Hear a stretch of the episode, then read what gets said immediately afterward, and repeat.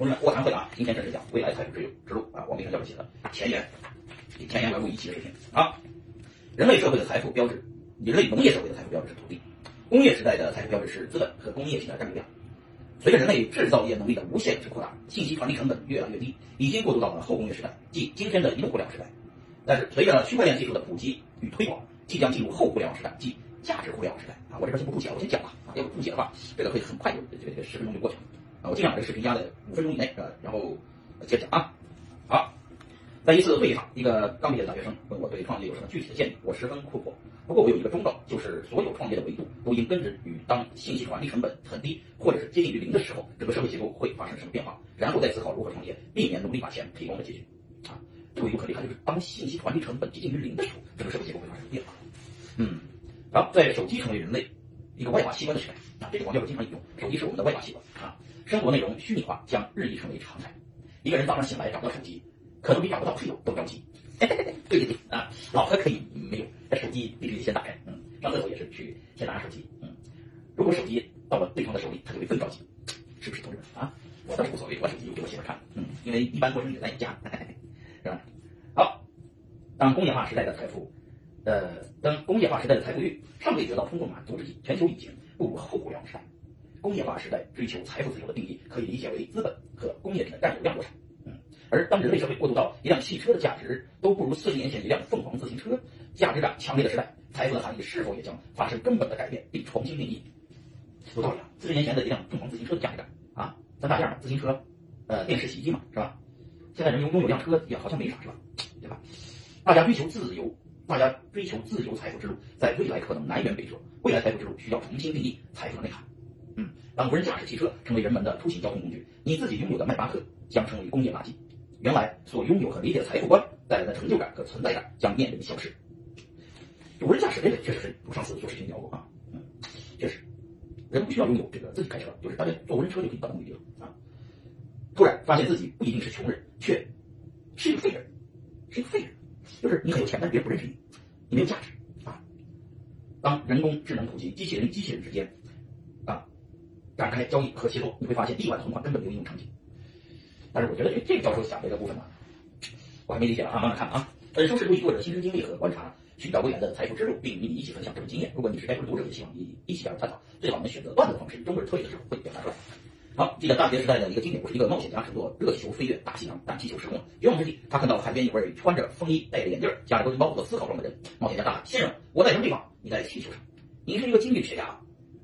经济学家有三大特征：反应迅速、回答准确，但是废话。对，废话。老子问你说在在哪儿呢？你说我在气球上。妈的，你肯定是经济学家。经济学家的三大特征：反应迅速、回答准确，但他妈都是废话。在未来财富之路的选择上，传统思想的经济学家已经无法给我们指明未来，只有深度学习和思考才能提供答案。对，深度的学习和思考。未来财富之路在哪里？我们首先要思考，在未来的状态下，财富的含义和表达方式是什么？我们一起来探讨什么是人生财富。认知能力、健康和学习教育投入将是我们融入未来的前提。健康、认知能力、个人的交换价值将构成未来个人财富的三个维度。健康、认知能力。个人的交换价值将构成未来个人财富的三个维度。首先他妈得活着健康，第二个认知能力高，第三个你个人的交换价值，嗯，三个在一起才能生成个人财富的三个维度。未来财富之路是作者基于未来二十年的逻辑思考的结果啊！既然工业化时代即将成为过去，信息化的传递成本极低，甚至趋向于零，未来只有原创信息本身具有价值，或者是超过价值。原创信息啊，我这念书都算是原创的，只要加入我的理解它就原创的，哎，信息互联网向区块链价值互联网的过渡，使过往的信息流和价值流逐步融合，传递信息的同时，也在实现价值传递。就像我给你打比特币，或者你要打比特币，打过来的是一条在区块链上的一个信息，但本质上传过来是钱，一币是钱，是吧？哎，好，信息的传递成本越低，原创信息的价值就越大。就像工业品生产的能力越强大，青山绿水，自然环境就越加珍珍贵一样。嗯，青山绿水的自然环境就越加珍贵一样。对对对，信息的成本越来越低，工业品生产的成本也越来越低，而且利润越来越薄。过去二十年，钢铁、汽车等传统金融的巨额市值已经被当今的互联网巨头替代。当今互联网巨头的财富摸不到、看不见。那藏在信息和数据里面，大数据啊啊，信息能赚钱啊！互联网时代代替了这个钢筋混凝土的时代，当今互联网巨头的财富仍然以公司市值面貌出现。未来区块链价值互联网的世界没有公司制的逻辑，个人之间直直接展开协作，将改变人类工业化以来的市场关系。比特币是区块链世界的第一个公式，比特币的发布者东本通至今人间蒸发。以太坊的创始人维泰利是一个九四年的天才少年，创立以太坊的时候才十九岁。他们就是自己不属于任何一家公司，但比特币和以太坊在二零一八年初全球疯狂的时候，市值曾经高达三千五百亿美元和一千五百亿美元。我就是在比特币三千五百亿美元最高市值的时候卖了点山寨币，嗯，买了这个韭菜庄园啊。好，对于技术外行而言，比特币以太坊就是一个社区化互联网的协议，只要遵守，谁都可以参加。科技使硬件和信息成本极大降低，使人文全球协作成为可能。未来财富将直接向原创信息的创造者转移，而财富可以直接点对点的交易和交割。如果爱因斯坦还活着，可以通过互联网直接实现个人价值，也许他就是世界上最富有的人。爱因斯坦还活着，就是黄教授始终还是讲，个人要创造原创信息，并且要对信息有深度的理解。未来个人拥有信息和创造信息的能力，将成为个人财富的源泉。认识谁已经不重要，你是谁才重要。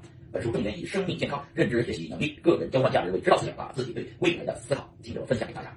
未来二十年也许还遥远，但在信息充分获取今天，享有超额利润的行业已经只剩下茅台酒了。未来财富之路要靠实践步入。教授讲的比较有意思啊，前言给他念完了。我的理解呢是，教授认为啊，要做原创的，要做原创的东西，要自己创造一些信息出来，并且把自己呃打造成一个就是一个知识点、一个独立见解的一个人啊，并且要有自己的发布出来的视频啊、呃短视频啊，并且在未来时代呢，那其实我拍视频已经拍七八年了，这不知不觉呢认识的人多呢，也是因为七八年的这些小视频。